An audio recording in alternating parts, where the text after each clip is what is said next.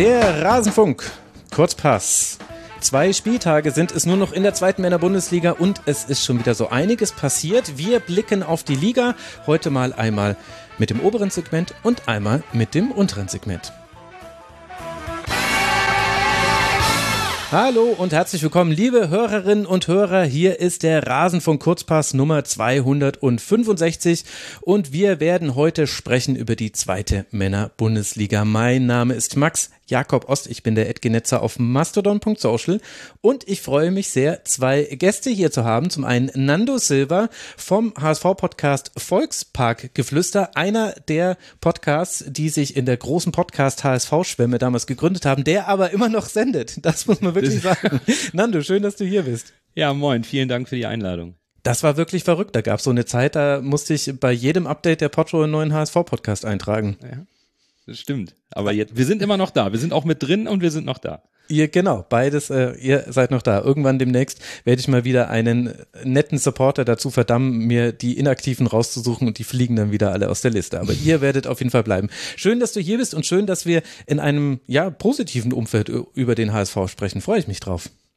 Ja, das ähm, ja positiver als als gedacht und äh, das freut mich natürlich auch, dass ich äh, positiv über den HSV sprechen kann. Ja, so soll das sein. Und dann werden wir auch über Jan Regensburg sprechen. Das Wort positiv umschiffe ich an der Stelle, denn ich weiß nicht genau, wie es wird. Ich bin aber sehr positiv gestimmt, dass wir hier Max Eichinger haben. Er ist ähm, Gründer von der janblog.de. Er ist auch treuer Rasenfunkhörer. Und wenn ihr im Forum oder im Discord-Channel vom Rasenfunk unterwegs seid, dann kennt ihr den lieben Max auch schon. Deswegen, Max, es ist überfällig, dass ich dich hier begrüße und du bist der jüngste Rasenfunkgast der bisherigen Rasenfunkgeschichte. Schön, dass du hier hier bist. Hi. Hallo Max, schön, dass ich hier sein darf. Ja, freut mich auch. Ich hoffe, die Leute werden mit den Maxen nicht durcheinander kommen, aber ich glaube, das kriegen sie hin. Also, Bevor wir loslegen, noch ein Hinweis. Der Rasenfunk ist Werbe, Paywall und sponsorenfrei. Wir finanzieren uns ausschließlich über eure freiwillige Unterstützung. Rasenfunk.de slash supportersclub. Da erfahrt ihr, wie das geht, liebe Hörerinnen und Hörer. Jetzt aber wollen wir mal so ein bisschen allgemein auf die Liga blicken, was so in den letzten zwei Wochen passiert ist. Nando, wenn ich dich jetzt einfach äh, auf der Straße treffe und sage, zweite Liga, was ging da zuletzt so? Was wären für dich die wichtigen Themen? Äh, es gibt auch andere Mannschaften als den HSV, denen ein bisschen die Düse geht im Endspurt und deswegen ist der HSV noch im Aufstiegsrennen dabei. Das wäre, glaube ich, das Erste, was ich in Hamburg sagen würde, wenn mich jemand fragen würde. Es ist halt erstaunlich, dass Darmstadt jetzt zweimal in Folge verloren hat. Mhm. Das hätte niemand erwartet, so stabil wie diese Mannschaft die ganze Saison gespielt hat. Die, die schien nicht zu erschüttern. Mhm und dann verlieren sie zu Hause gegen St. Pauli und dann verlieren sie in Hannover. Boah, Hut ab.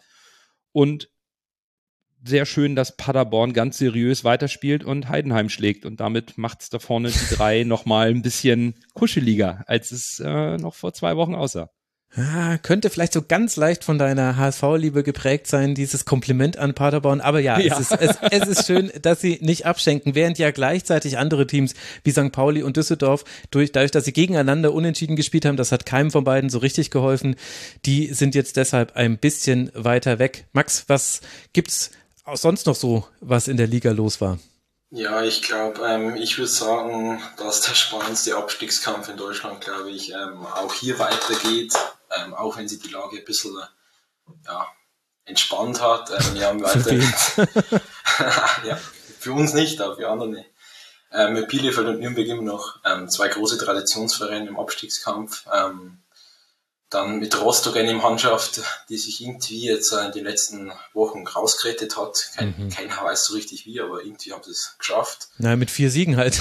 Ja. Zwölf Punkte, das hilft wirklich einfach, ja. Also ja. Also Rostock jetzt mit 37 Punkten im Grunde so gut wie raus, ne? Vier Punkte Vorsprung. Ja. Und ja, Bielefeld und Nürnberg irgendwie, da dachte man lange Zeit, sie werden sich irgendwie rausretten. Und jetzt, zwei, ähm, zwei Spiele vor Schluss, stehen sie auf 15 und 16. Und ich glaube, es wird spannend und ähm, brenzliche Wochen für die beiden Vereine. Ja, Absolut. Also Nürnberg, da haben wir im letzten Kurzpass schon mit Vater Geblavi drüber gesprochen, der ja schon den Klassenerhalt mal ausgerufen hatte. Werder Bremen-Fans wissen, das sollte man nie tun, denn dann, das kann schiefgehen. Immerhin wusste die Arminia die ganze Zeit, was auf sie zukommt, nämlich äh, Klassenerhaltskampf Klassenkampf wollte ich schon sagen. Das äh, folgt dann wahrscheinlich erst, wenn man abgestiegen ist, sollte man denn absteigen. Also die beiden hängen richtig unten drin. Um jetzt kurz den Hörerinnen und Hörern, die die Tabelle nicht so wie wir vor Augen haben, das Bild zu zeichnen, einmal kurz der Blick nach oben, einmal kurz der Blick nach unten und dann sprechen wir auch über eure Vereine. Also Darmstadt 64 Punkte. Damit hat man zehn Punkte Vorsprung auf den ersten Nicht-Relegationsplatz. Das ist also schon safe, aber man hat es eben verpasst durch diese zwei Niederlagen, den Aufstieg schon fix zu machen. Drei Punkte Vorsprung hat man auf den FC Heidenheim. Der Theorie nach könnte das jetzt dann also am nächsten Spieltag safe sein. Und Heidenheim durch das Unentschieden und die Niederlage in den letzten beiden Spielen ebenfalls verpasst, alles sicher zu machen. Ganz im Gegenteil. Heidenheim 61 Punkte, damit nur ein Punkt Vorsprung vor dem HSV mit 60 Punkten, der jetzt wieder die Möglichkeit Möglichkeit hat, die Relegation zu vermeiden. Alles dahinter ist dann eher theoretische Diskussion. Denn Paderborn, St. Pauli und Fortuna Düsseldorf haben sechs Punkte Rückstand. Das heißt, da müsste dann schon der HSV beide Spiele verlieren, plus noch alle anderen Spiele gewonnen werden, plus die Tordifferenz noch mitspielen, dass sich da noch was dreht. Das ist relativ unwahrscheinlich, würde ich sagen. Auch Nando traut sich da nicht pessimistisch zu sein, obwohl HSV-Fans gut darin sind, pessimistisch zu sein, oder? Nee, also Platz drei, glaube ich, schenken wir nicht mehr her. Der, Na, der also. ist sicher und das dürfte auch ein bisschen Sicherheit geben, dass man den nicht äh, noch groß irgendwie verteidigen muss bis zur letzten Sekunde. Das denke ich auch. Also die drei oben, das, das sind sie, die das ausmachen werden. Das sind sie, die drei oben. Und dann blicken wir jetzt nochmal kurz nach unten. Da ist es nämlich nicht mehr ganz so eindeutig. Also Sandhausen und Regensburg, die haben abreißen lassen in den letzten Wochen. Da sind es jetzt dann schon fünf Punkte Rückstand auf den Relegationsplatz. Wenn wir wissen, dass es noch sechs Punkte zu vergeben sind, dann kann sich da jeder seine eigene Prognose herbeizimmern. Und dann haben wir Bielefeld 33 Punkte, Nürnberg 35 Punkte, Eintracht Braunschweig 36 Punkte. Die liegen also alle innerhalb der Range eines Sieges. Und dann geht's mit Hansa Rostock und Fürth weiter. Das sind dann schon Teams, da müsste schon quasi mehr als nur eine Niederlage plus die Mannschaften dahinter äh, gewinnen alle passieren. Also die dürfen sich noch nicht komplett rausrechnen, aber sind es wahrscheinlich de facto dann auch schon. So hat sich die Lage in der zweiten Männerbundesliga entwickelt. Und dann wollen wir doch mal näher einsteigen, Nando, was beim HSV so los ist. Erstmal jetzt tatsächlich zu diesen letzten Spielen. Du hast gesagt, anderen Teams geht genauso die Düse wie dem HSV. Ist es denn so, dass dem HSV wieder eine Verunsicherung anzumerken ist? Ja, zumindest war es in der Rückrunde nicht ganz so souverän, wie man sich das erhofft hat. In den letzten Jahren kennt man das, jetzt vielleicht nicht unter Tim Walter, aber davor, dass man gute Ausgangsposition auf brutalste Weise verspielt hat. Und ähm, jetzt in der jetzigen Rückrunde konnte man meinen, dass vielleicht wieder der ein oder andere Wackler, und da wurden natürlich auch die Diskussionen laut, liegt es am Spielsystem, liegt es am Trainer äh, oder äh, ist es eine typische HSV-Krankheit? Mittlerweile scheinen sie sich ja wieder gefangen zu haben. Und ähm, das, was Darmstadt und Heidenheim machen, ist eigentlich eher typisch für den HSV der letzten Jahre in der zweiten Liga gewesen. Am Ende eine komfortable Führung dann aus der Hand zu geben, unnötigerweise, weil, aber ja, momentan, ich, es ist halt immer schwierig, auch als HSV-Fan dem HSV zu vertrauen, weil wir haben in der Rückrunde gute Spiele gemacht, gewonnen und darauf folgte dann wieder ein schlechtes. Dann folgte wieder ein, toller Fight gegen St. Pauli, wo man denkt, ey, das muss doch Auftrieb geben, dann kriegst mhm. du danach wieder auf die Mütze. Jetzt hast du gegen Paderborn nicht schlecht gespielt, 2 zu 2 zu Hause, das war vernünftig gegen den Nachbarn in der Tabelle, gegen eine offensiv starke Mannschaft, war das absolut in Ordnung. Toll in Regensburg gespielt, aber was heißt das schon jetzt für, für Samstag? Das ist immer so ein bisschen das Fragezeichen, was so ein bisschen hängen bleibt bei uns. Da sind wir ein bisschen ja, leidgeplagt in den letzten Jahren. Mhm. Und für diejenigen, die nicht wissen, was ist am Samstag, da ist Kräuter Fürth. Die ja. kommen, die kommen nach Hamburg und dann wird man natürlich in Sandhausen das letzte Spiel bestreiten, denn das muss ja irgendwie so sein, wenn es um einen möglichen Aufsteiger aus der zweiten Liga geht, dass da irgendwie Sandhausen immer eine Rolle spielt ja, und beim HSV ja nochmal ganz besonders. Aber wenn du jetzt versuchen müsstest, den Finger drauf zu legen, was da passiert ist in den letzten Wochen. Also das, was ich interessant fand beim HSV war, man kann natürlich die üblichen Annahmen machen von wegen im April geht's eben einfach dahin und es ist eine Verunsicherung und vielleicht ist das auch wirklich so. Man kann da nicht reingucken, was da in diesem Verein und bei den Spielern passiert.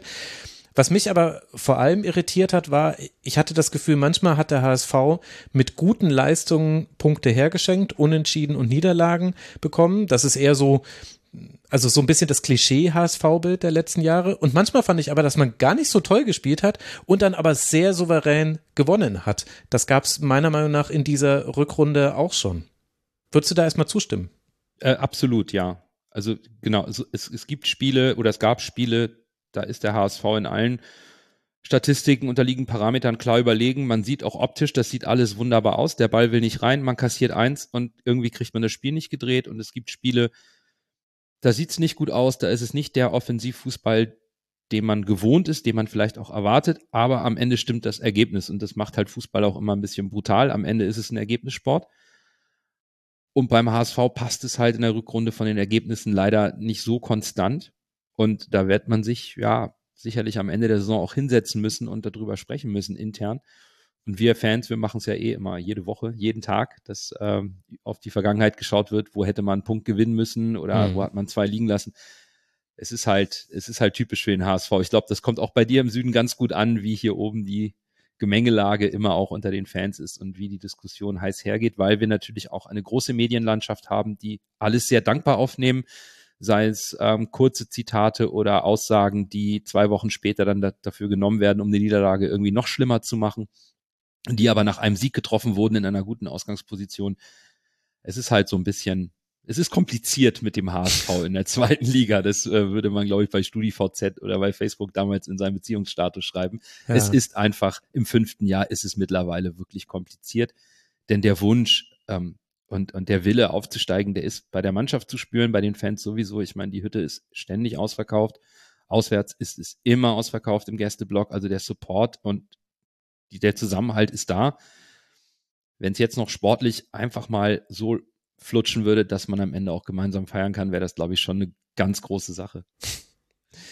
Und dann ist es ja jetzt nicht komplett zufällig, dass ich euch beide ausgerechnet für diese Sendung hier eingeladen habe, denn der Jan und der HSV haben gegeneinander gespielt an diesem Spieltag und ich wusste, das war für mich sehr komfortabel, egal was passiert, es ist ein Thema. Hätte der Jan gewonnen, dann hätten wir drüber geredet, Mensch, der HSV, jetzt verspielen oh. sie es wieder, das gibt's doch nicht. Dann wäre ich und, nicht gekommen. genau. Und jetzt wurde es aber ein 1 zu 5 aus Sicht der Regensburger und deswegen äh, muss die erste Frage an Max gehen, wie war es denn diesmal manchmal beim Spiel, wenn wir drüber sprechen, manchmal hat der HSV gut gespielt und äh, Punkte liegen lassen, manchmal mit einer nicht so guten Leistung sehr überzeugend gewonnen. War das jetzt bei dem Spiel auch so, dass das 5-1 ein bisschen zu hoch war, oder? Also, ähm, ich muss ähm, vorwegnehmen, also ich hatte leider wieder Hoffnung mal wieder ähm, nach dem Trainerwechsel, also, ähm, also dazu später mehr wahrscheinlich, aber man hatte eine gewisse Aufbruchsstimmung bei uns und dann ähm, geht Spiel los, vier Minuten und dann wird man überrannt, es klingelt einmal nach dem anderen und dann, ähm, glaube ich, kann man am Ende schon sagen, es ist in der, in der Höhe verdient, es wäre noch mehr gegangen für den HSV, was eigentlich schon für uns traurig ist dann. Ähm, aber ich war eigentlich dann schon ähm, überzeugt vom HSV, aber dann in der zweiten Hälfte hat man schon gemerkt, dass es jetzt eher ruhig runterspielen und nicht mehr so ähm, wie in den ersten 20 Minuten ähm, Vollgas-Fußball pur, sondern mehr so ähm, ruhig runterspielen und dann haben sie das halt auch heimgefangen im 5-1, was völlig verdient ist in der Höhe. Also es stand schon 3 zu 0 nach 29 Minuten und dann in der 46. Minute spätestens dann mit dem 4 zu 0 von Sonny Kittel war der Deckel drauf. War das Walter Ball, der da einfach sehr gut funktioniert hat in Regensburg, Nando? Ja, ich denke, das war die gesamte Palette von Tim Walters Spielidee. Also je nachdem, wie Regensburg versucht hat, den HSV zu stören, gab es entweder einen überladenen Mittelfeld oder eben Diagonalball auf Jatta, der mit seinem Gegenspieler machen konnte, was er wollte. Das sind einfach die Tage, wo das Phänomen Baccariata dann zuschlägt, der dann einfach nicht zu halten ist, egal was Regensburg gemacht hat. Ich glaube, am Ende hatte er drei Gegenspieler gegen sich. Der erste musste nach 20 Minuten raus. Dann haben sie, genau. Aber der sah halt bis dahin auch nicht gut aus. Dann hat Gimba mit versucht zu unterstützen für den eingewechselten Spieler und es hat nicht funktioniert und der HSV hat in der ersten Halbzeit das gnadenlos ausgenutzt. Und das ist sicherlich ein, ein, ein Zug im, im System von Tim Walter, wenn man eine Möglichkeit sieht, wo der Gegner verwundbar ist und es funktioniert, dann reitet man diese Welle auch so lange, bis der Gegner sich darauf eingestellt hat mhm. und nutzt dann eben die Unordnung, um über die andere Seite zu kommen, wie dann Ludovic Reis plötzlich links durchbricht und nicht Dompe um dann die Lücken, die sich anbieten oder angeboten haben, dann auch so zu nutzen. Und wenn dann die Chancen vorne gemacht werden, was ja auch immer mal ein Manko war, auch bei Robert Glatzel, ja, dann geht's leider dann leider im Sinne von Max aus, aus Regensburger Sicht, aber für uns natürlich dann glücklicherweise noch mal so aus, wie man es gespielt hat in der ersten Halbzeit. Und ich glaube, das war schon zur Halbzeit mit dem 4 zu 0 äh, schon leistungsgerecht. Also brutal das jetzt bei dem sympathischen Max äh, jetzt ähm, klingen mag, aber ich finde auch, dass in der ersten Halbzeit da kann man das nicht kleinreden, das Ergebnis. Ja, also ich glaube, ihr, also Tim Walter hat alles spielen lassen, ähm, das wo uns weh tut. Also ähm, dominanter Ballbesitzfußball, also starkes Pressing. Ähm, ich glaube, ich habe 25 Mal mir aufgeschrieben, dass sie über Dreiecke gespielt haben, jedes Mal und jedes Mal hat es geklappt. Und dann wir haben wir es auch einfach nicht hinbekommen mit den Außenverteidigern. Wir standen in jeder Situation zu eng und eigentlich ab Minute vier und ähm, dann ähm, nach der Halbzeit haben wir es dann irgendwie ähm, schon langsam hinbekommen, was natürlich auch ähm, damit zu tun hat, dass halt der HSV, wie gesagt, dann immer so viel Gas gegeben hat. Aber wie gesagt, also Tim Walter hat wirklich alles in die Hand genommen und uns analysiert und dann uns auseinandergenommen eigentlich. Ja, das ist vielleicht auch ein bisschen die überraschende Quintessenz aus dem Spiel, dass trotz des Trainerwechsels Tim Walter in der Lage war, ähm, zu schauen, wie Regensburg auch mit einem neuen Trainer agieren kann. Und das fand ich schon ganz beeindruckend, wobei ich auch ein bisschen Sorge hatte, als Selim Begovic entlassen wird. Und da würde mich mal interessieren, Max, wie das bei euch angekommen ist, weil das ist ja auch ein Urgestein in Regensburg. Wirklich eine Vereinslegende. Dann wird der so kurz vor Schluss, wo eigentlich schon viel verloren ist, entlassen. Und wir hier oben im Norden haben da gedacht, oh je, ein Trainerwechsel ist wieder typisch für den HSV, da bauen wir auf. Das, das, das Ding kriegt ihr und, und bei uns ist dann wieder Trübsal. Von daher, warum jetzt? Also warum drei Spieltage ja, vor Schluss. Das fragen wir uns alle. Also ähm, vorweg ähm, im Umfeld hat sich die Stimmung ähm, nach Sandhausen und nach Rostock wirklich um 180 Grad gedreht, die wo eigentlich vorher immer zum Meersat ähm, gestanden haben, haben sich irgendwie abgewendet, weil ja, weil einfach die Mannschaft blutleer war und das auf allen Ebenen taktisch, ähm, mental total am Boden. Also ich glaube, also auch mit dem Trainerwechsel, also nach dem Spiel, ich war in der Mixzone, ich glaube, ich habe drei Spieler weinen sehen. Also das war echt krass. Und dann, ähm, wie es aufgenommen war im Umfeld, überraschend, weil jeder hat gedacht, wir gehen jetzt ähm, zu Ende mit dem Meersat. Ähm, ich hätte es gern gesehen, dass man am Ende der Saison, egal wie es ausgegangen wäre, einen Cut gemacht hätte, einen sauberen. Aber so ist es halt meinen Augen nichts Halbes und nichts Ganzes. Und als Führung musst du dich immer fragen, ist der Trainer Teil der Lösung oder Teil des Problems? Und ich frage mich schon, wie kam man dann nach Rostock, dass er Teil der, des Problems ist, weil es war ja, jeder wusste, ähm, dass, ähm, welche Probleme Mersat mit der Mannschaft hat. Und da, das ist jetzt nicht erst nach Rostock gekommen. Deswegen ist es schon mit Fragezeichen bestückt. Ja, aber war das nicht ich weiß jetzt gerade nicht, welcher Verantwortlicher das war, der nach dem Spiel gesagt hat, naja, das war halt jetzt unsere letzte Patrone. Also so, das hat sich für mich angehört nach, wir hätten ihn eh entlassen nach der Saison, das wäre sowieso auseinandergegangen. Jetzt dachten wir, vielleicht kriegen wir diesen Trainereffekt, vor dem ja Nando auch Angst hatte. Wir kriegen ihn, okay, ist total nach hinten losgegangen, dann gehen wir halt runter. So hat sich's für mich jetzt angehört. Ja, ähm, das war ähm, Hans Rothammer, unser ähm, Präsident. Also er ist überraschend ähm, sehr vorne dabei bei sportlichen Entscheidungen, was jetzt ich persönlich nicht so gern sehe. Wenn sich solche Leute dann ins sportliche Geschäft einmischen, wo sie eigentlich ähm, nichts damit zu tun haben, sondern ich glaube, nein, du, du kennst das auch vom HSV. Ähm. Oh ja. Hier sind also, viele Parallelen. Ja. Und ähm, wir haben mit Tobi Werner einen neuen ähm, Sportchef. Ähm, ja, der ist jetzt auch schon eine Zeit da, habe ich jetzt gesehen, dass er der starke Mann ist und nicht ein Präsident, der wahrscheinlich, ähm, er hat gesagt, ähm, es ist nicht sicher, dass er bleibt. Also er hat gesagt, ähm, wenn man ihn nicht braucht, dann geht er.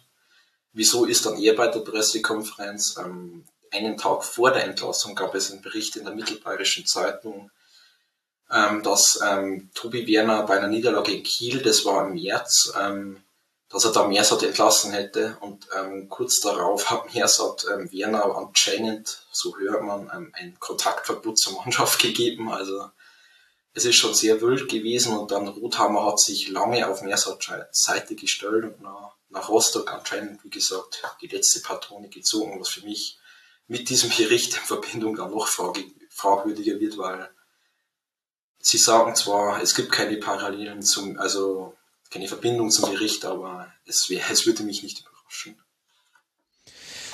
Aber um das mal kurz aufzudröseln, also es wäre eben so gewesen, dass äh, Sportdirektor Tobi Werner Selim Begovic entlassen hätte, wenn man in Kiew verloren hätte. Das kam dann eben nicht. Das hat dann Selim Begovic erfahren und war darüber, logischerweise, wären wir auch alle, nicht very amused, um das mal so zu formulieren.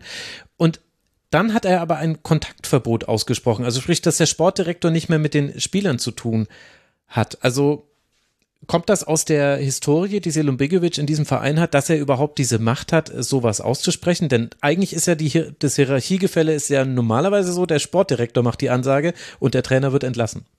Ja, also ähm, ich glaube, Robert, Robert hat es ähm, letztes Mal schon gesagt, nach dem Abgang von Christian Köller ist ein riesen Machtvakuum entstanden. Und das hat sich dann anscheinend Mersat halt geschnappt und ich kann es verstehen, dass er dann etwas ähm, not amused ist. Also ich glaube, das werden wir alle, wie gesagt, aber dass man dann zu solchen Mitteln greift, das ist nicht Jan-like und das gefällt eigentlich keinem Fan, weil ich meine, ähm, er ist eine Vereinslegende, aber dann muss ich auch mit sowas umgehen können. Und anscheinend hat es nach dem Fürth-Spiel, ähm, wo wir eigentlich die erste Halbzeit gut gespielt haben und dann irgendwie wieder aus der Hand gegeben haben, hat es anscheinend sehr gekracht und Mersat, ähm, was man so hört, hat sich halt auch mit dieser Negativserie etwas persönlich ja jetzt nicht verändert, aber man merkt halt, dass es mit ihm was gemacht hat und ja. Also da müssen wir dann äh, gleich nochmal ins Detail reingehen. Das ist alles quasi die Vorgeschichte und das Drumherum zu diesem äh, 5 zu 1. Dann wollen wir aber nochmal kurz ein bisschen beim HSV bleiben, denn da hat sich ja jetzt, ich habe es ja schon jetzt mehrfach äh, angedeutet, die Situation, auf einmal die Wolken haben sich aufgerissen, die Sonne scheint wieder über den HSV. Der zweite Platz, er ist möglich. Hat sich denn was verändert bei Hamburg in den letzten Wochen oder sind es schnöde gesagt einfach nur die Ergebnisse der Konkurrenz, die jetzt dazu geführt haben, dass wir so viel positiver über den HSV sprechen? Ich glaube, in Hamburg selbst, also bei, bei der Mannschaft und beim Trainer hat sich nichts geändert. Ähm, mhm. Da wird immer ganz authentisch die, werden die Aussagen eigentlich wiederholt und dabei bleibt man auch. Und ähm, das mag den einen oder anderen nerven, aber das, was Tim Walter am Anfang gesagt hat, sagt er jetzt immer noch. Da ist das irgendwo authentisch und er hat den kompletten Rückhalt der Mannschaft und er vertraut seiner Mannschaft. Von daher glaube ich, dass sich da intern in der Kabine nichts geändert hat.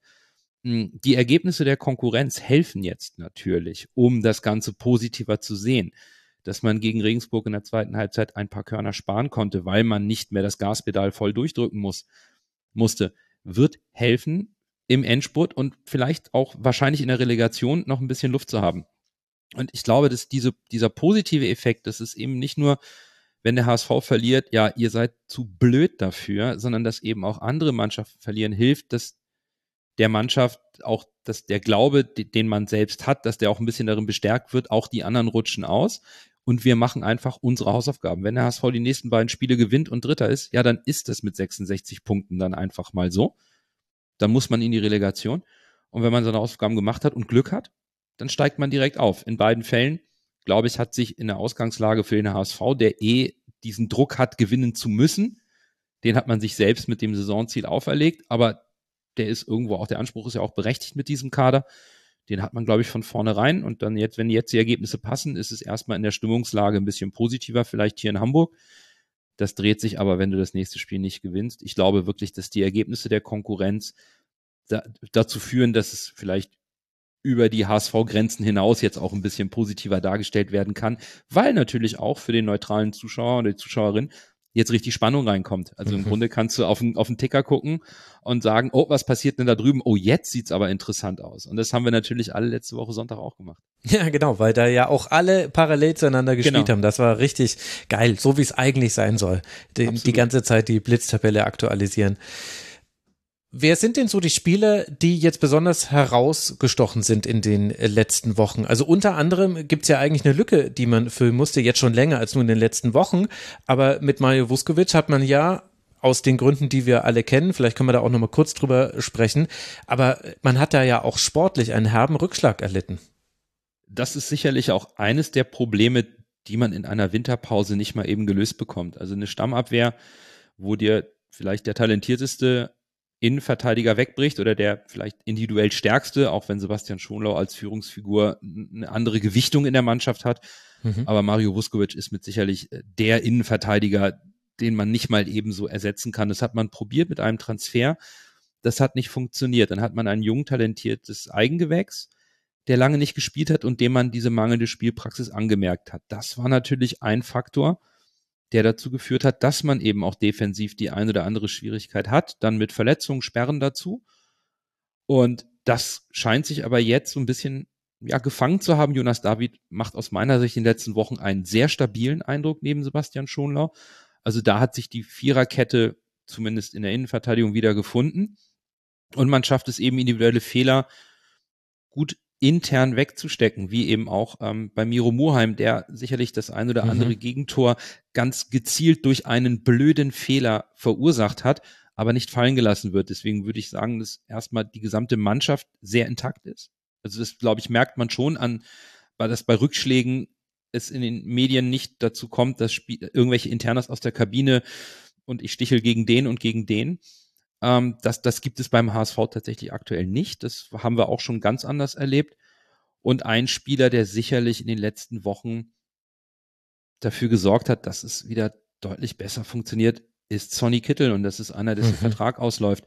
Der hat in den letzten sieben Spielen sieben Scorer aufgelegt, war eine Zeit lang nicht da, sollte im Winter weg, dann blieb er doch. Jetzt muss er nicht die Last der Verantwortung des äh, großen, talentierten und hervorragenden Fußballers und Führungsspieler tragen, sondern ist in einem funktionierenden Gebilde, wo eine Lücke entsteht, weil Reis viel attackiert wird, der viel Last getragen hat. Benes es nicht nicht ganz so schafft, da einzusteigen und plötzlich kommt äh, Sonny Kittel und trifft und legt noch ein vor und trifft erneut und bringt eben ein gefährliches Element in die Offensive, was dazu führt, dass Dompe, Jatta, Glatzel mehr Platz haben und der Fokus nicht mehr darauf liegt, wir schalten Robert Glatzel aus mhm. und wenn da mal ein Jatta fehlt oder ein Dompe seine Dribblings nicht gewinnt, dann kommt schon nicht mehr viel. Das ist mittlerweile, hat sich das ein bisschen verschoben und ich würde schon in den letzten Wochen sagen, Sonny Kittel ist da ein bisschen der X-Factor. Mhm. Ja, dadurch sind allein, wenn man sich anguckt, wie die Tore fallen, das ist eben nicht mehr einfach nur schnell den Flügel runter oder Flanke auf äh, Glatzel, der sich körperlich durchsetzt. Da gibt's auf einmal Steckpässe aus dem Halbraum und so funky Kram. ja, wir, genau. das ist, äh, du lachst, das sieht man nicht mal in der ersten Liga. Ich guck's ja genug. Also das ist, äh, das ist schon wirklich erstaunlich und zeigt halt das Zentrum des Spielfelds. Äh, manche geben es halt schon richtig auf, weil die Gegner äh, heutzutage das, die Zentren sehr gut verteidigen. Aber es ist immer noch möglich, da zu attackieren. Das ist, äh, also da kann sogar auch die gute alte Raute vielleicht nochmal irgendwann äh, zurückkommen. Das kann schon Sinn mhm. ergeben. Mhm.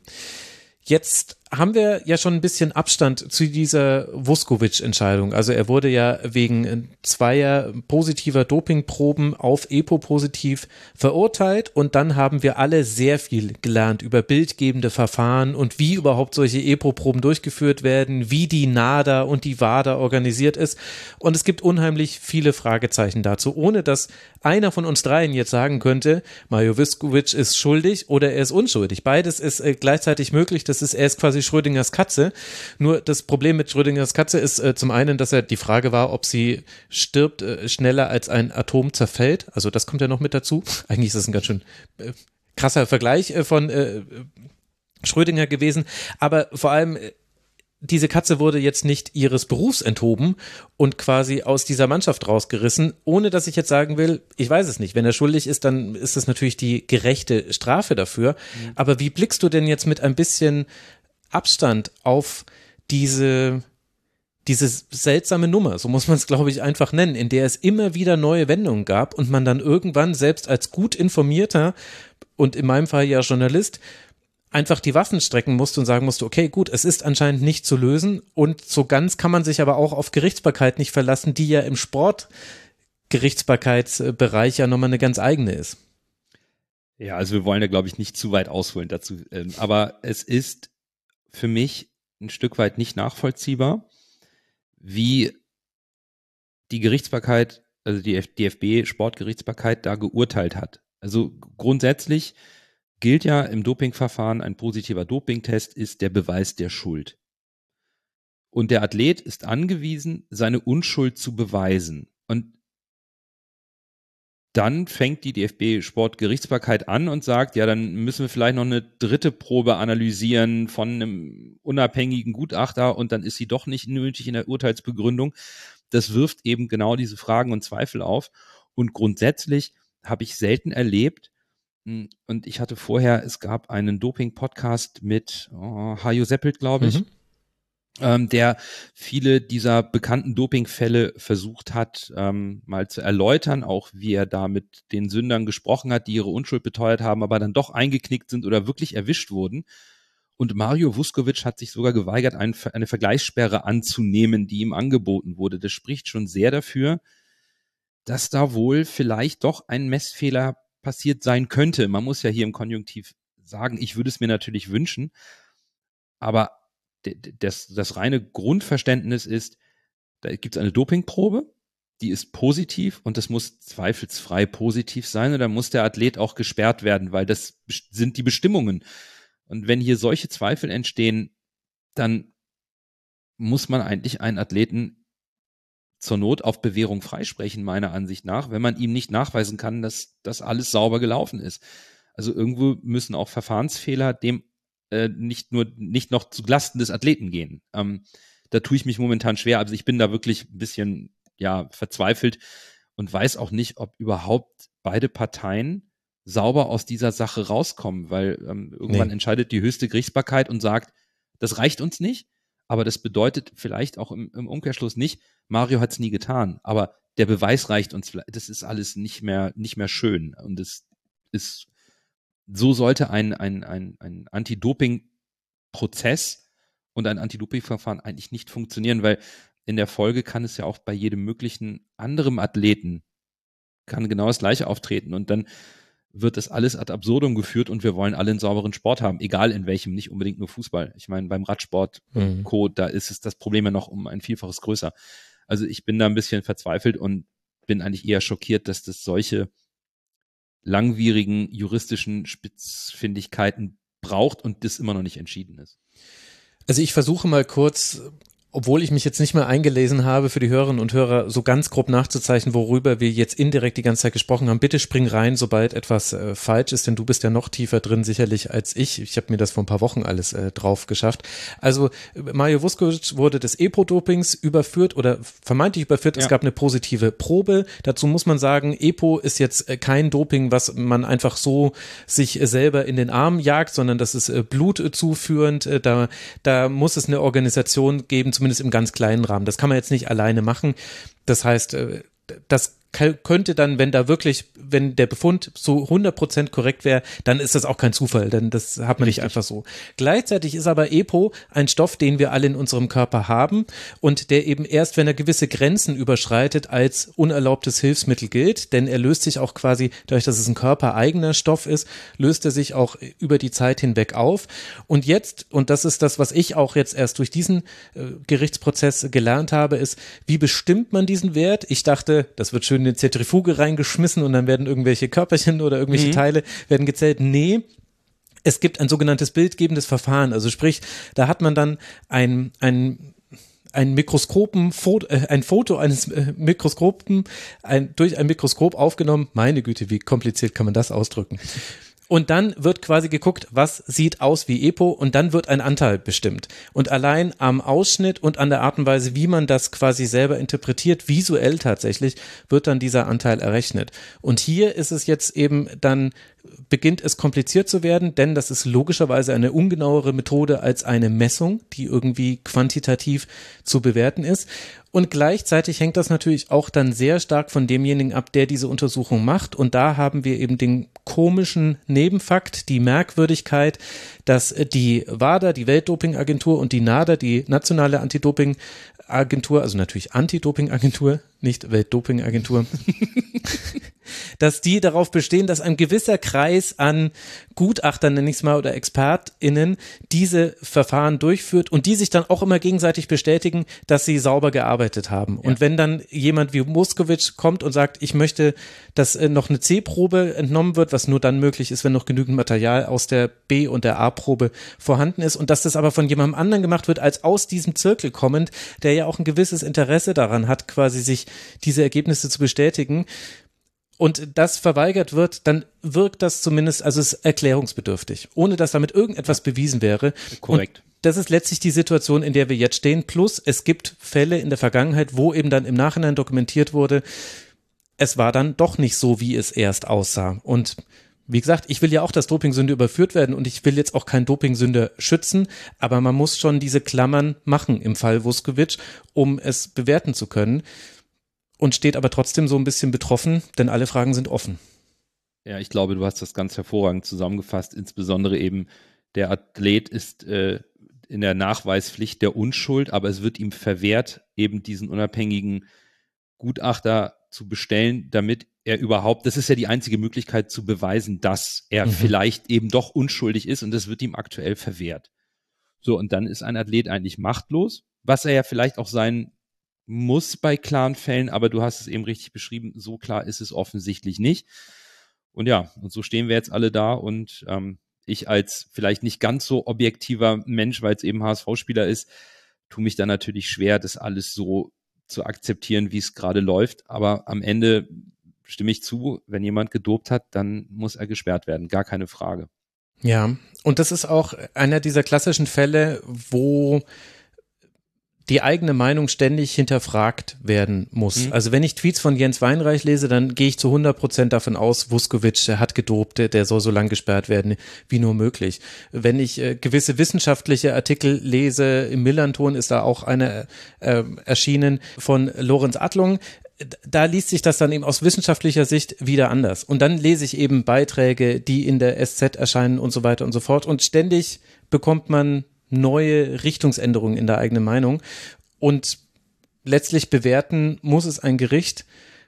Und es macht es aber extrem schwierig, finde ich, mit diesem Fall umzugehen. Jetzt haben wir das mal so zumindest versucht einzuordnen. Zu einem abschließenden Urteil wird sich sowieso keiner von uns hinreißen lassen. Man, ich denke, die Fallstricke dieses, dieses ganzen Prozesses haben wir jetzt aber mal hier erwähnt. Und reingekommen sind wir in dieses Thema ja mit dem Sportlichen, nämlich, dass das aufgefangen werden konnte. Glaubst du denn, dass diese, dieser Dopingfall, dieser mögliche Dopingfall auch darüber hinaus noch eine Bedeutung hatte für die Entwicklung, die der HSV genommen hat. Denn es war ja schon vor allem in der Anfangsphase, ich meine, wir alle reagieren auf positive Dopingbefunde wahrscheinlich erstmal so, dass wir davon ausgehen, na, da wurde jemand erwischt ich hatte schon den Eindruck, es war ein bisschen ein der HSV gegen alle anderen Gefühl und das kann ja auch etwas mit so einem Verein machen. Ich hätte eher gedacht, dass wenn Mario freigesprochen worden wäre vom Sportgericht mhm. aufgrund eben der fehlenden Sachen, dass das der Mannschaft einen immensen Schub gegeben hätte, positiver Art.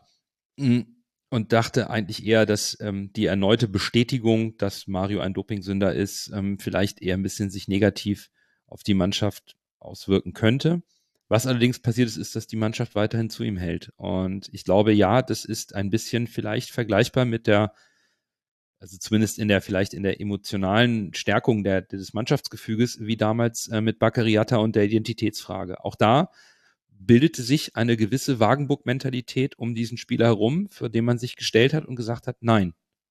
Einfach nein. Hier kommt ihr mit euren Sachen nicht rein. Das machen, lassen wir nicht zu. Und ähnlich stellt sich die Mannschaft im Privaten. Man hat ein Bild gesehen, wo sie alle nach einem Sieg gemeinsam im Restaurant waren und Mario war mit dabei. Und das spricht sicherlich dafür, dass, dass das in der Mannschaft stimmt und dass man vielleicht auch bei einem Torjubel sein Trikot hochhält, auch versucht, ein Stück weit für seinen Mitspieler und seinen Mannschaftskamerad und vielleicht auch Freund Leistung zu bringen. Ja, das kann schon einen kleinen Effekt haben, ein kleines Puzzlestück sein, wenn es darum geht, vielleicht noch die ein, zwei Prozent mehr rauszuholen, auch wenn der nächste Meter schon wehtut. Also denkbar ist es. Und es spricht in Summe aber, glaube ich, für ein sehr funktionierendes und harmonierendes Mannschaftsgefüge, was an einem Strang zieht. Und das ist immer ein wichtiges Pfand, wenn es am Ende hart auf hart kommt in Entscheidungsspielen. Ähm, welche Rolle spielt da für dich ähm, Tim Walter? Weil er stellt sich ja schon oft vor die Mannschaft, was ich so aus der Ferne mitbekomme. Also spielt er da auch eine Rolle, ähm, das Konstrukt so ähm, gefestigt ist. Ja, äh, ich glaube, dass Tim Walter sogar ursächlich für diese Wagenburg-Mentalität innerhalb der Mannschaft ist. Inwieweit das vielleicht bei dir unten angekommen ist in Regensburg. Ähm, der HSV hatte hier große Probleme mit dem ehemaligen Vorstandsvorsitzenden, hatte ein bisschen Probleme mit äh, Aufsichtsratsthematiken äh, und einem Präsidenten die alle so ein bisschen ähm, nicht ganz so einverstanden waren in der letzten Saison mit der Niederlagenserie und dann hat sich die Mannschaft einfach zusammengeschlossen und hat fünf Spiele am Stück gewonnen und ist in die Relegation eingezogen. Und ähm, obwohl man dann gegen Berlin zu Hause das 2 zu 0 verliert und nicht aufsteigt, aufsteigt schickt dem Tim Walter die Mannschaft im ausverkauften Haus auf die Nordtribüne. Die Mannschaft wird gefeiert und dann fangen die Fans an, Tim Walters Namen zu rufen. Und der hatte hier keinen leichten Start. Aber er hat sich immer vor die Mannschaft gestellt. Er hat nie irgendwelche Spieler, wie man so schön sagt, vor den Bus geworfen. Und die, die Ableitung daraus, dass er es intern nicht tut, ist halt dann, glaube ich, ein bisschen zu kurz gesprungen. Ich glaube schon, dass er intern kritisch ist, aber er zieht alles auf sich. Er kennt die Medienlandschaft sehr gut. Er hat mhm. in, in Stuttgart gearbeitet, da ist es auch nicht anders.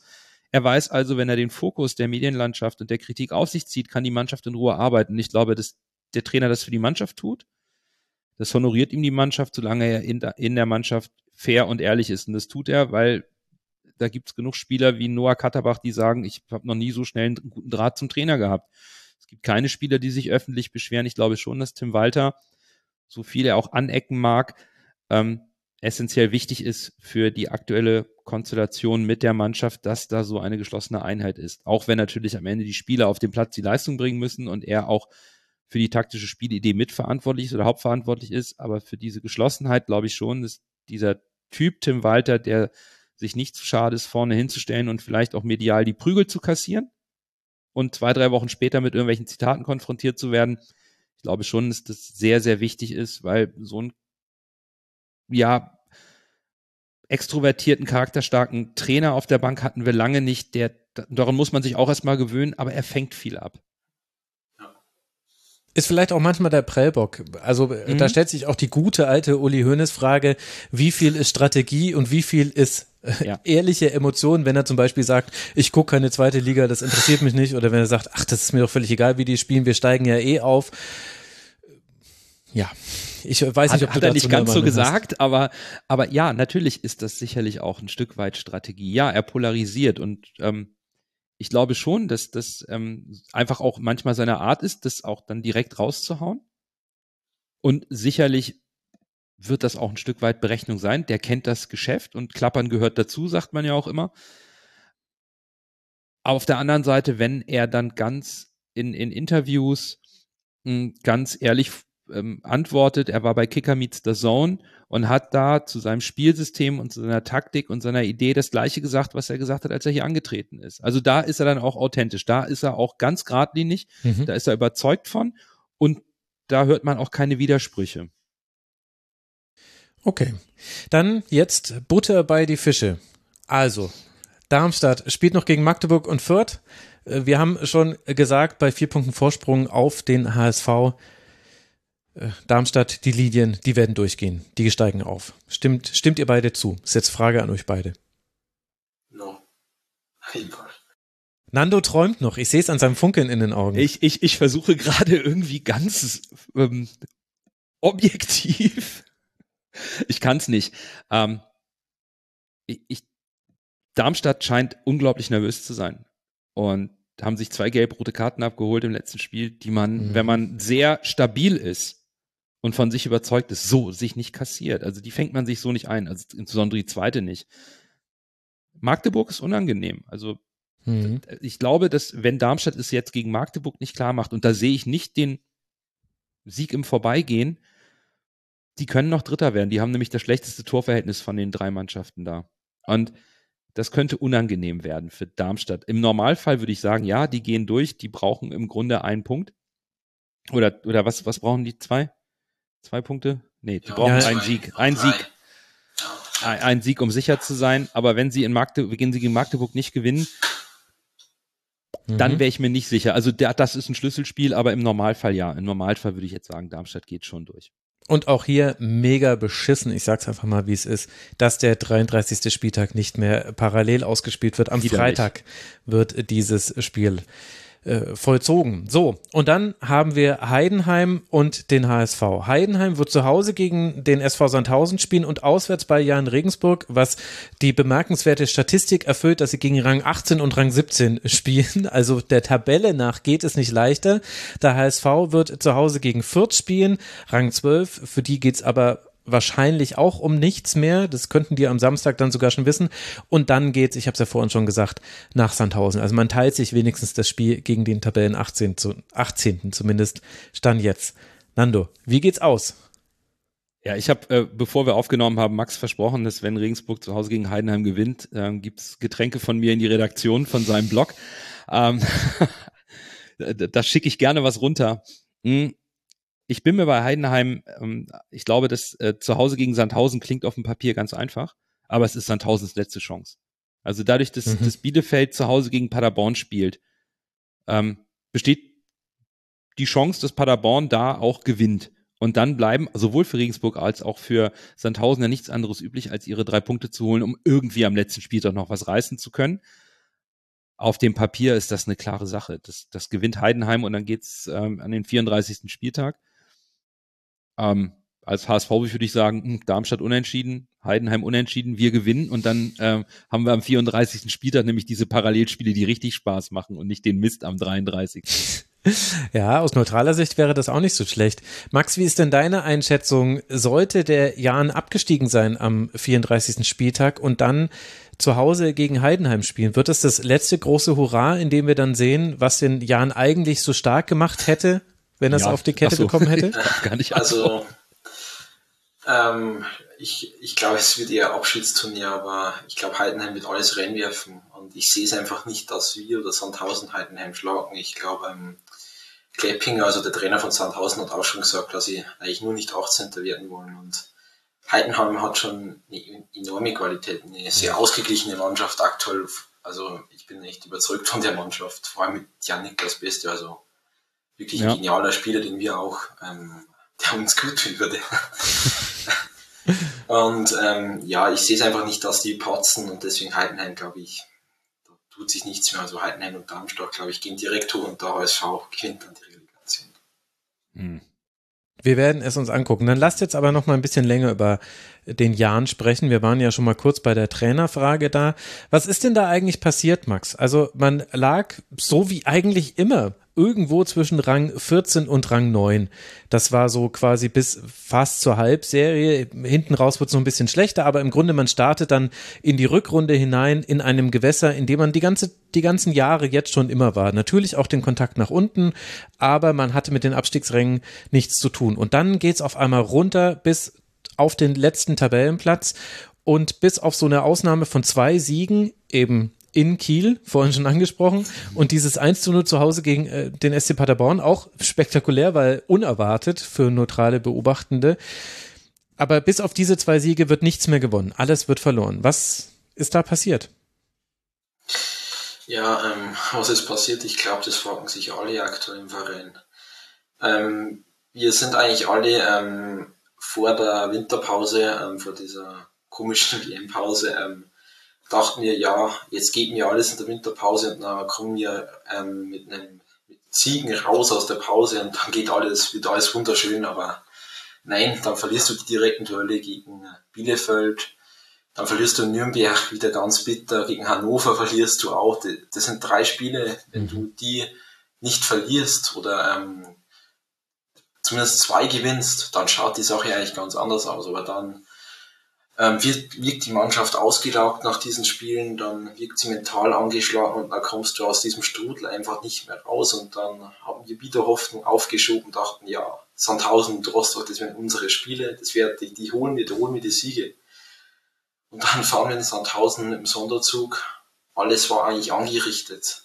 Und wir wussten, dass wenn wir das gewinnen, dann sind wir wieder voll dabei, aber nein, die Mannschaft enttäuscht wieder, sie wirkt wieder ausgelaugt und dann verlierst du gegen ähm, Sandhausen und dann war mir echt klar, ähm, das wird nichts mehr, weil wenn du gegen Sandhausen nicht gewinnst, dann ähm, kann, ähm, tust du eigentlich verdient absteigen und in Rostock dann, das war eigentlich dann, ja, das letzte Spiel vom Meersat, das war dann auch eigentlich nur noch eine ausgelaugte Mannschaft und taktisch einfach fehlten mir ähm, seit Monaten diese kleinen Anpassungen, die du, du einfach brauchst, damit du ähm, die Aufmerksamkeit der Spieler auch auf, ähm, aufhältst. Wir, es war eigentlich immer, ähm, Entschuldigung, aber der gleiche Stiefel, auch wenn ich mehr sagen mag. Ich, also wir haben ihm unglaublich viel zu verdanken. Aber ich glaube, dieser Cut, dieser Sauberne, der hätte uns am Saisonende gut getan, wie gesagt. Und ja, der Zeitpunkt, ähm, ich bin nicht überzeugt davon, das habe ich aber vorhin schon gesagt. Also schauen wir mal. Da habe ich direkt eine Frage ähm, an dich, Max, weil defensiv stand und steht der Jan Regensburg, wir nehmen jetzt mal den HSV raus. Richtig gut. Also die haben nicht so viele Tore kassiert. Wenn wir das Spiel gegen den HSV mal rausnehmen, da war nicht mehr als zwei habt ihr nicht kassiert. Vorne hat es nicht funktioniert. Wurde vielleicht in der Hinrunde ein bisschen die Qualität in der Offensive überschätzt, weil man eben doch aufgrund einer sehr stabilen Defensive den ein oder anderen Punkt mehr geholt hat und sich das jetzt in der Rückrunde rächt? Und oder weil viel mehr kann der Trainer mit dem Spielermaterial vielleicht auch gar nicht machen, oder? Ähm, ja, ich glaube, wir waren einfach in der Kaderplanung viel zu naiv. Ähm, wir dachten, mit Rückholaktionen und ähm, mit Spielern, die einen Namen haben, wird schon irgendwie richten. Ähm, mit ähm, Max Thalhammer und Joshua Mees, die waren mal Schlüsselspieler bei uns. Die haben es gezeigt eigentlich. Mhm. Ähm, mit Dario Fiesinger, Blendi Idrissi, mit Schipmoski, das sind Spieler, die kannte man aus der zweiten Liga und auch international mit Fiesinger und Idrissi. Aber sie funktionieren nicht, sie passen einfach nicht ins System. Und das wäre eben genau diese Spieler, die offensiv diese Kreativität bringen sollten. Und äh, mit Sabrit Singh, der ist einfach nach seinem geplatzten Wechsel im Sommer nach Bremen und dann diese Sache mit der Registrierung einfach von der Rolle. Also da ist nichts mehr zu sehen vom letzten Jahr. Das ist ein ganz anderer Spieler und da fehlt dann einfach dieser ähm, kreative Spieler in, ähm, in der Offensive wir hätten mit Uso und Albers eigentlich zwei Stürmer, die einfach mal einen reinwuchten können. Aber das bringt ja auch nichts, wenn du eben nicht die Bälle nach vorne bekommst. Und mhm.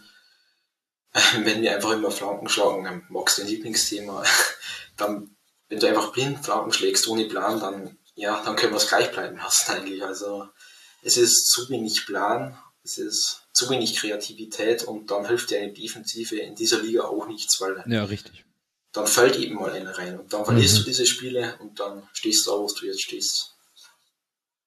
Ja, das ist eben äh, genau der Aspekt, dass diese Niederlagen, von denen du gesprochen hast, Hannover war ja sogar ein 1 zu 1, das war ja nicht mehr eine Niederlage, aber das war immer so, genau, es war immer ein 0 zu 1, 0 zu 1, 1 zu 2, das ist es eben, das Enge, das abgeschossen werden, das wir jetzt vom HSV, beim HSV in Regensburg gesehen haben, das ist eben die Ausnahme von der Regel. Jetzt hast du schon ein bisschen über Mersat Zilimbegovic gesprochen und der hat ja auch schon öfter hier eine Rolle gespielt im Rasenfunk, ich bin mir aber dennoch ziemlich sicher, dass nicht jedem eigentlich klar ist, was er für Regensburg bedeutet. Und du hast es jetzt schon so immer mal wieder so kurz durchklingen lassen. Nimm uns doch noch mal mit auf die große Merza Zelimbegovic-Reise. Was hat er denn geleistet beim Jan? Ja, also ähm, Mersat ähm, ist in den 2000ern irgendwann ähm, zum Verein als Spieler gestoßen. Ähm, ich glaube, aus Bosnien und Herzegowina ist er als Spieler ähm, nach Regensburg gekommen. Dann hat er alle Auf und Abs erlebt. Er lang war er verletzt mal eine Zeit, glaube ich, und dann ist er eben, hat er gesagt, ja, ich beginne ähm, die Trainerlaufbahn als Co-Trainer der zweiten Mannschaft. Und dann ist er einfach immer die Karriereleiter nach oben gestiegen. Ja, dann ist er Assistenztrainer der ersten Mannschaft geworden. Ähm, ich glaube dann aus Achim Bayerlurzer, ähm, der gesagt hat, ja, er geht jetzt ähm, weg aus Regensburg und dann hat halt Mersat die Chance ergriffen und wurde Cheftrainer. Und dann hat er sich eigentlich mit dem Verein der, der Liga, auch wenn es jetzt äh, eigentlich immer nach unten ging, tabellarisch, aber das ist eh nicht unser Anspruch eigentlich. Aber ähm, rein spielerisch finde ich schon, dass wir uns fortentwickelt haben über diese Jahre und auch ähm, rein vom Standing her. Und das ist im Meersat einer gewesen, der immer da war. Ähm, er hat den Verein geprägt. Er war immer da, egal wie es beim Verein lief. Mhm. Und jetzt ist er eben weg und jetzt fehlt ein weiterer Pfeil neben Kölner und ja, eine ungewisse Zukunft und das ist einfach dann nicht schön, wenn du, ich meine, ähm, ich bin mit den PKs dann irgendwie auf, auch aufgewachsen, also ihr versteht schon, was ich meine und dann sitzt jetzt auf einmal ein neuer vorne, auch wenn es jetzt übertrieben ist, aber das ist halt dann schon eine Umstellung. Ich glaube, das geht vielen so. Ja. Also Selibegovic einfach auf vielen Ebenen eine Identifikationsfigur beim Jan und gleichzeitig zusammen mit Keller, der ja jetzt beim ersten FC Köln ist, Christian Keller, hast du auch schon jetzt mehrfach angesprochen, den Namen, Sinnbild für eine Entwicklung, die stattgefunden hat beim Jan. Also um die Hörerinnen und Hörer nochmal ins äh, Boot zu holen. Man ist äh, damals 2016, 17 mit Heiko Herrlich noch aufgestiegen, dann eben die Achim Bayer Lorzer Zeit, die auch sehr erfolgreich war in der zweiten Liga, Rang 5 und Rang 8. Das waren die Spielzeiten, wo man im Tabellentipp auf jeden Fall den Jahren falsch hatte. das, denn das war nicht zu tippen. Es tut mir leid. Weder im einen noch im anderen Jahr. Also zumindest für mich war es nicht zu tippen. Vielleicht bin ich da auch besonders schlecht.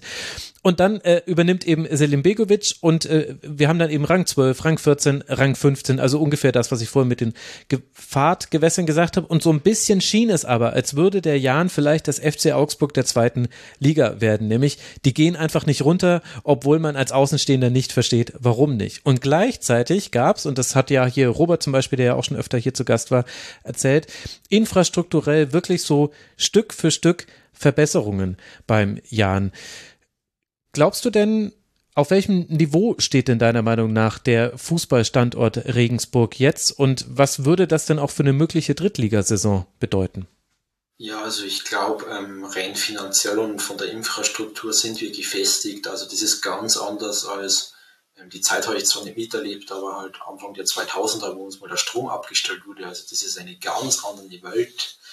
Und da hat eben dann, wie ich schon angesprochen habe, Christian Keller, also eigentlich müsste man in eine Statue bauen, weil ohne ihn, glaube ich, ähm, würde es ganz anders aussehen. Ähm, und dann, ich habe ja noch Regionalliga erlebt und das ist einfach ganz was anderes und jetzt bekommen wir dann ein, Set, also es ist eine Planung. Und ich glaube, wenn wir das ähm, gebaut haben, dann können wir auch noch einen Schritt mit denen nach oben gehen. Ich meine, die U17 spielt jetzt Bundesliga, die U19 ist in der, ich glaube, Bayernliga ist ähm, oben dabei, also wir können nicht mehr aufsteigen, aber wir sind oben dabei, also auch von der Jugend her ähm, können wir definitiv uns was erhoffen. Und finanziell haben wir mit Philipp Hausner einen Top-Mann. Also das ist eigentlich nicht zweite Bundesliga, was der macht. Ich glaube, das wäre schon Bundesliga.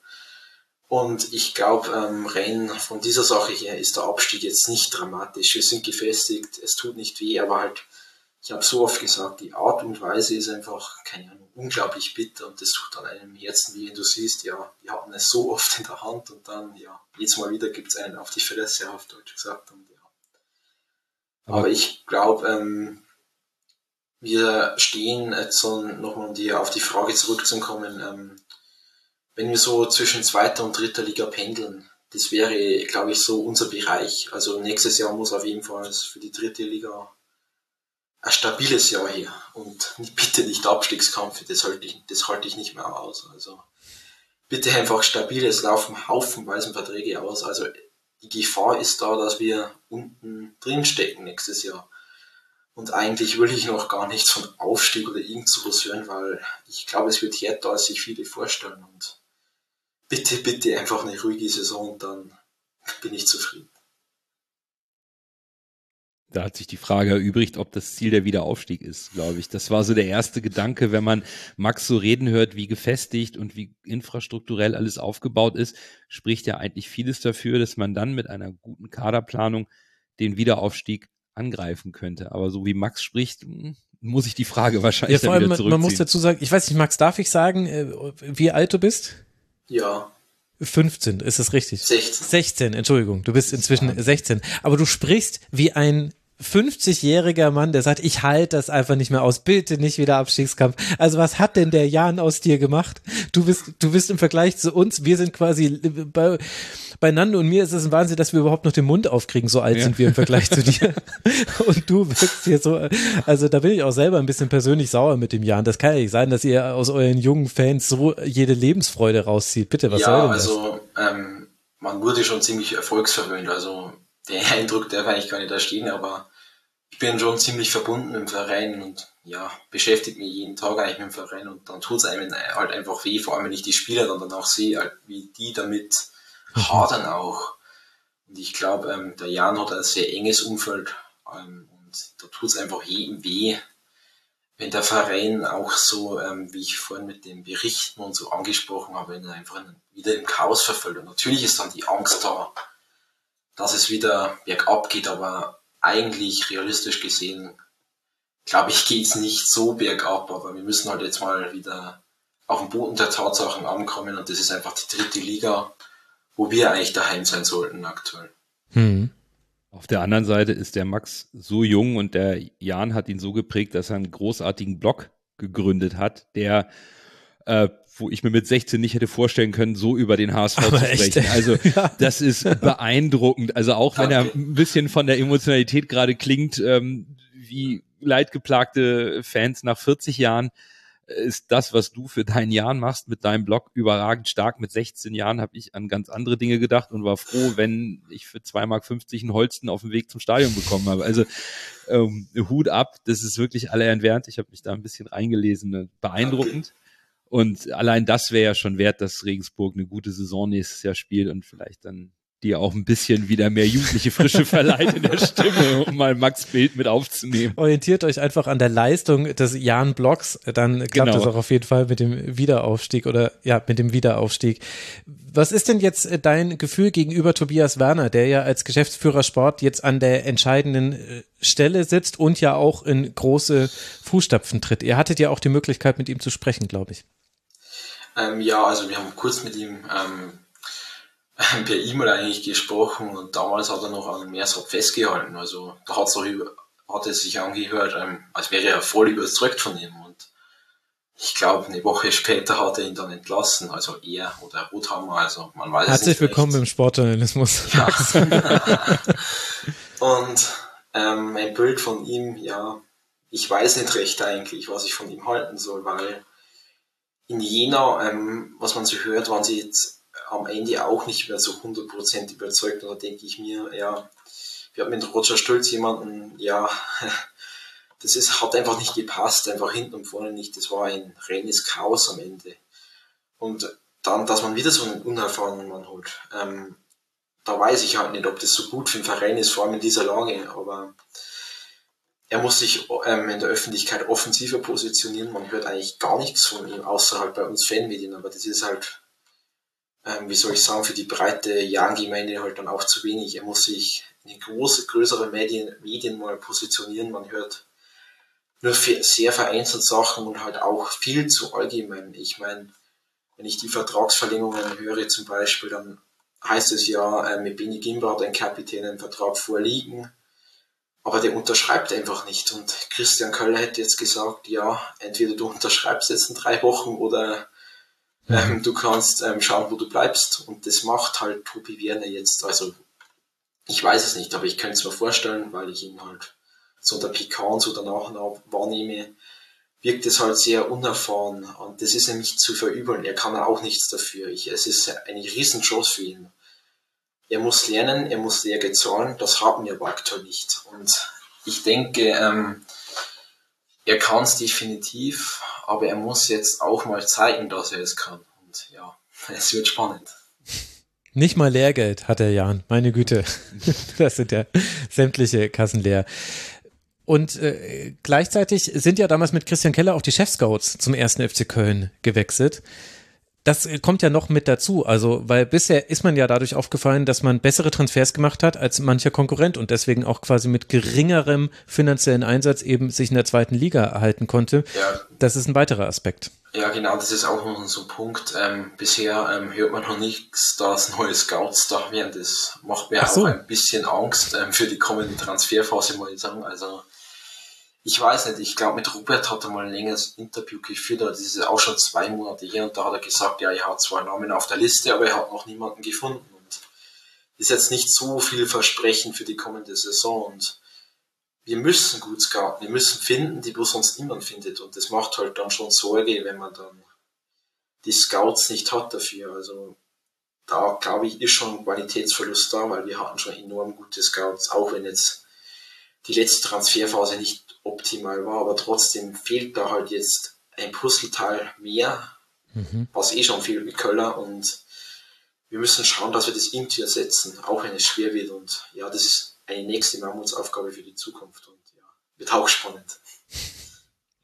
Okay, Apropos spannend, dann lass doch jetzt auch noch das machen, was wir für den Aufstieg gemacht haben mit dem Abstiegskampf. Lass doch da jetzt auch noch mal drauf blicken und dann dann sagt ihr uns einfach, wie es läuft, weil dann ist es ein bisschen weniger spannend für uns, die wir einfach nur so neutral auf die Liga gucken. Also, der SV Sandhausen, liebe Hörerinnen und Hörer, gegen wen spielt er? Wenn ihr aufgepasst habt, dann wisst ihr das vielleicht schon. Ja, naja, ich sag's trotzdem nochmal. Also, Sandhausen spielt auswärts in Heidenheim, zu Hause gegen den HSV. Sandhausen hat fünf Punkte Rückstand auf Bielefeld und es ist schon nicht mehr zu schaffen, auf einen Nicht-Abstiegsplatz zu springen. Max, was ist dein Gefühl? Holt der SVS da noch was? Ähm, ja, es gibt nicht mehr viel zu holen für den SVS. Ähm, entweder Platz 17 oder Platz 18, ähm, was ja auch mit der Lizenz ähm, von Hertha bewegend werden könnte. Also ich glaube es zwar nicht, aber rein theoretisch wäre es nochmal wichtig. Ach so, wenn Hertha absteigt und dann keine Lizenz bekäme. Hei, ja, ja, das sind der Gedankenspiele, die hatte ich noch gar nicht. Also ähm, das gab es 2012 und 2013 schon mal mit Duisburg ähm, ja, und da stimmt. wurde der Jan dann 18. und dann sind wir natürlich abgestiegen. Also typisch Jan eigentlich und ich befürchte, dass es diesmal auch so wird, aber ich glaube, es ändert sich nichts mehr. Also ich glaube, Sandhausen bleibt auf 18 und der Jan leider, leider, leider auf 17. Das heißt jetzt dann in Braunschweig und dann am Schluss mit dem großen Holdrio gegen Heidenheim erwartest du keine großen Sprünge mehr. Ja, wenn ich die Mannschaft so sehe, leider nicht. Also aktuell, glaube ich, ist es einfach, jeder will einfach diese Saison abschließen und ich glaube, es geht leider nichts mehr. Hm. Okay, dann wird's jetzt äh, interessant. Nando, da interessiert mich auch deine Meinung. Bielefeld spielt gegen Paderborn und in Magdeburg, hat 33 Punkte. Der erste FC Nürnberg spielt gegen Hansa Rostock zu Hause und dann in Paderborn. Die haben 35 Punkte. Und Eintracht Braunschweig spielt zu Hause gegen den Jan und dann in Rostock, die haben 36 Punkte. Wahrscheinlich wird es sich zwischen diesen Teams entscheiden, wer dann die Relegation spielt. Nando, wie, hm. Was erwartest du? Äh, oh, das sind harte Fights. Also insbesondere Rostock hat es ja so ein bisschen in der eigenen Hand. Ähm, ja, Rostock habe ich jetzt schon rausgerechnet, ehrlich gesagt. Genau, weil ich also glaube, die haben auch so eine Mentalität, die, die können das. Die Frage ist, holt ähm, Bielefeld diese zwei Punkte auf Nürnberg auf mit dem besseren Torverhältnis? Ich glaube es nicht. Ich glaube, Nürnberg holt irgendwie den, die zwei Punkte, die sie brauchen und, und ähm, mehr oder den, den und, und können diesen Vorsprung halten vor Bielefeld, weil ich bei Bielefeld in dieser Saison des Öfteren gedacht habe, jetzt haben sie es, jetzt haben sie die Kurve bekommen und dann ging es wieder steil bergab und da muss auch irgendetwas kaputt gegangen sein, was irgendwie irreparabel scheint in dieser Saison. Also die, das, das ist so gespickt mit tollen Spielern und es funktioniert nicht. Und deswegen glaube ich, dass Bielefeld in die Relegation muss. Max? Schwierig, schwierig. Also Bielefeld oder Nürnberg, also eigentlich zwei Clubs, die darfst du eigentlich doch nicht sehen auf diesem Platz, aber ja. ich glaube es ähnlich wie Nando. Ich glaube, Nürnberg holt noch, also eigentlich müssen sie nichts mehr holen, aber ich sehe es einfach nicht, dass Bielefeld noch viel holt. Da wirkt einfach wirklich etwas kaputt, keine Ahnung. Also letztes Jahr noch Bundesliga und jetzt auf einmal das. Also das ist schon überraschend. Das tut dann, so was der Fähne auch wie wenn ich dann sehe, ja, was ist denn da los? Also keine Ahnung. Und ich dachte lange Zeit, ähm, die werden sich noch irgendwie rausretten, wie mhm. man es oft bei solchen Teams denkt. Aber nein, die, die stehen unten drin und ich glaube, die müssen wirklich in die Relegation.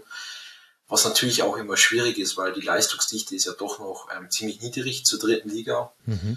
Und dann kommen die halt aus der dritten Liga mit einem Schwung und dann wird halt das auch brutal schwierig. Also die müssen echt schauen, dass sie da nicht ähm, nochmal durchrutschen, weil das wäre wahrscheinlich für den Verein schon ein harter Schlag. Und Braunschweig rechnet ihr beide schon raus mit ihren 36 Punkten. Sind ja rein theoretisch auch nur drei Punkte vom Relegationsplatz weg. Ähm, ja, also Braunschweig glaube ich einfach, ähm, die wirken so, ähm, die haben diese Aufsteigermentalität, ähm, die werden jetzt kämpfen bis zum Ende, glaube ich. Die haben ja sogar einen Fangesang dazu, fällt mir gerade ein. Äh, ähm, und ich glaube einfach, ähm, die haben mit auch mit Fähre einen unglaublichen Spieler, also von dem halte ich unglaublich viel ein. Ähm, muss ich noch ergänzen. Und ähm, ich glaube einfach, ähm, die packen es einfach. Und ja. Mhm. Spielen ja jetzt auch als nächstes gegen den Jan. Sorry. Aber ja, das, das da, sind dann die drei Punkte zum Klassenhalt. Genau, genau, das ist ja. Ich muss sagen, äh, ich bin natürlich der mit am weiten wenigsten Ahnung hier in der Runde. Ich wurde und gleichzeitig wurde ich sozialisiert mit der Club ist. Ich komme ja genau aus der Region, wo alle Clubfans sind das schreit alles so dermaßen danach, dass Bielefeld das Derby gewinnt und Nürnberg gegen Rostock maximal einen Punkt holt und dann stehen die beide bei 36 oder vielleicht sogar der Club bei 35 und dann zittern die beide aber so dermaßen in Paderborn und in Magdeburg am 34. Spieltag und dann macht's das Team, das einfach mehr Glück hat, so wie es halt dann ist und mich hat positiver überrascht in dieser Saison häufiger Bielefeld. Ich habe Bielefeld schon mhm. häufiger weggesehen und sie haben es aber dann immer mal wieder geschafft. War das nicht in Regensburg auch so, wo dann auch Klos getroffen hat? ja, genau, das war ähm, ähm, Klos hat dann, glaube ich, kurz vor Schluss dann einen Ball nach einer Ecke reingeköpft und ja, das war auch so ein Schlag für uns. Also das hat auch richtig wehgetan. Ich glaube, ich dachte eigentlich, das verleiht ihnen richtig Aufschwung, ähnlich wie mhm. dann, glaube ich, Darmstadt haben sie auch geschlagen. Genau. Und du denkst, ja, das muss doch, das muss doch der Mannschaft einen Schub geben, aber nein, ja. nicht. Ja, das ist auch mein Problem mit Bielefeld tatsächlich aktuell. Ja, aber andererseits, also sie haben das schon mal geschafft. Ich weiß noch, ich habe da vorher, glaube ich, noch mit Eva über ihre Auswärtsbilanz gesprochen, der Arminia. Und dann eben genau dieses, man liegt, man liegt mit 0 zu 1 in der zweiten Minute zurück und dann Ausgleich in der 14. Minute, in der 85. Minute 1 zu 2 aus Sicht der Regensburger und dann in der 91. 1 zu 3 und dann war es das. Also deswegen, ich sehe da Nürnberg eher, eher in noch größerer Gefahr als Bielefeld. Letztlich kann es keiner von uns wissen. Das ist wie, das ist wie Vuskovic, nur mhm. mit, mit einer, auf einer anderen Ebene. Ja, ihr zwei, ich danke euch sehr für diese Einblicke in eure Vereine. Das waren zwei sehr unterschiedliche Segmente und doch irgendwie gab es so viele Parallelen, dass ich mir aus beider Vereinssicht ein bisschen Sorgen machen würde. also ich hatte zwischendurch auch das Gefühl, Nando, ich weiß nicht, ob ich da jetzt äh, zu, zu negativ gebiased bin aus den letzten Jahren, aber ich habe auch so das Gefühl, der sportliche Erfolg ist gerade das, was was beim HSV den, den Kochtopf auf dem Deckel, äh, den Deckel auf dem Kochtopf fällt und drunter brodelt es eigentlich schon wieder die ganze Zeit, aber wir reden halt nicht drüber. Man weiß halt nicht, was passiert, wenn. Ähm, also was passiert nach der Saison, wenn man das Saisonziel nicht erreicht? Das ist ja eine offene Diskussion und die Strömungen im Verein, man kann es sehr schwer einschätzen, ob dann erneut Gegenwind kommt, ob dann tatsächlich auch nicht nur Tim Walter, sondern auch Jonas Bolt sich eben dem verfehlten Saisonziel stellen müssen, das Konsequenzen haben mhm. kann, was vielleicht sogar auch gerechtfertigt wäre. Ja, also diese offene Diskussion muss es ja am Ende der Saison geben, ob Aufstieg oder eben nicht. Musst du dich ja für die nächste Saison neu aufstellen oder, oder das Ganze auch so analysieren, dass du eben noch konstanterer wirst. Wenn du aufsteigst, hast du ganz andere Anforderungen. Aber eben in der zweiten Liga, irgendwann kannst du solche Spieler einfach auf Dauer nicht bezahlen. Irgendwann kannst du nicht mehr so viel Transferlös generieren, dass du gute Spieler auch mit einem vernünftigen Gehalt bezahlen kannst. Und das, also es sind alles Sachen, natürlich, je nach Saisonergebnis kann das auch in Hamburg nochmal zu medial begleitetem und auch natürlich auch emotionaler Fanbegleitung zu mhm. großen Themen kommen. Und äh, wir wissen alle, in Hamburg spricht man auch gerne mit den Medien, auch wenn man es nicht sollte an der einen oder anderen Stelle. Und dann kann genau das passieren, was du sagst. Dann fliegt der, der Deckel hoch und dann kocht's über. Dann geht's wieder genauso weiter wie immer. Ich muss sagen, ist jetzt ja. ganz subjektiv und das ist überhaupt nichts gegen die anderen Vereine, aber ich habe so krass Bock, wieder mit dem HSV über den HSV in der Schlusskonferenz zu reden. Wahrscheinlich bereue ich es schon an Spieltag drei, wo ich dann irgendwie wieder böse Tweets bekomme, weil ich einen Witz zu viel gemacht habe. Das äh, für entschuldige ich mich jetzt schon. Aber es ist einfach wieder Zeit. Der HSV ist Teil des Rasenfunks, so wie Darmstadt ehrlicherweise auch. Die waren ja auch ja. schon in der ersten Liga, als wir hier waren. Also irgendwie, ja, also dann kommen wir gerne hoch.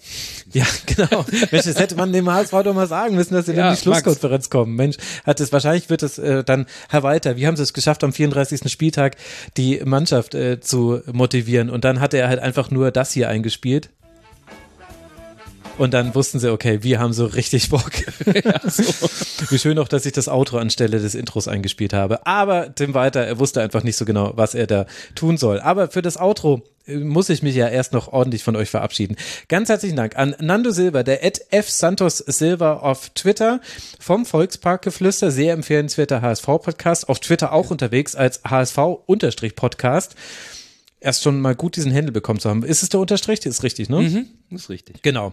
Also vielen Dank, Nando, dass du hier mit dabei warst. Ich freue mich auf die Erstligaschlusskonferenzen mit dir. Ja, vielen lieben Dank für die Einladung. Ganz groß, war richtig toll hier. Und vor allen Dingen mit Max war das großartig. Also mit dem jungen Max äh, Aber mal absolut. solche Eindrücke zu bekommen. Gra- Grandios. Aber echt, ey, mit 16 Jahren kann der hier im Podcast einfach, ist in der Mixed Zone und äh, analysiert das alles durch und so. Ich hab mit, also ich war mit 16 froh, wenn ich meine Hose richtig rum anhatte. Ja. Naja, also Max Eichinger vom der Jahnblog.de. Ich werde natürlich alles verlinken. Danke dir, lieber Max, dass du hier warst. Ja, ich sag danke, dann. Bis zum nächsten Mal. Ja, bis zum nächsten Mal. Ich äh, drücke den Vereinen von euch beiden alle Daumen und bedanke mich bei euch auch, lieben Hörerinnen und Hörern. Jetzt hören wir nochmal das Outro, aber jetzt ist es auch wirklich so. Jetzt muss ich euch Tschüss sagen, liebe Hörerinnen und Hörer. Das war Rasen von Kurzpass Nummer 265. Bleibt uns gewogen. Es gibt genügend Themen, es gibt genügend Dinge, die man im Rasenfunk hören kann. Geht einfach mal auf rasenfunk.de, da erfahrt ihr das. Und übrigens der Rasenfunk Royal, da gibt's jetzt auch die Threads schon im Forum unter mitmachen.rasenfunk.de. Ist ja vielleicht auch für euch interessant. Macht's gut, bis bald hier wieder im Rasenfunk. Ciao.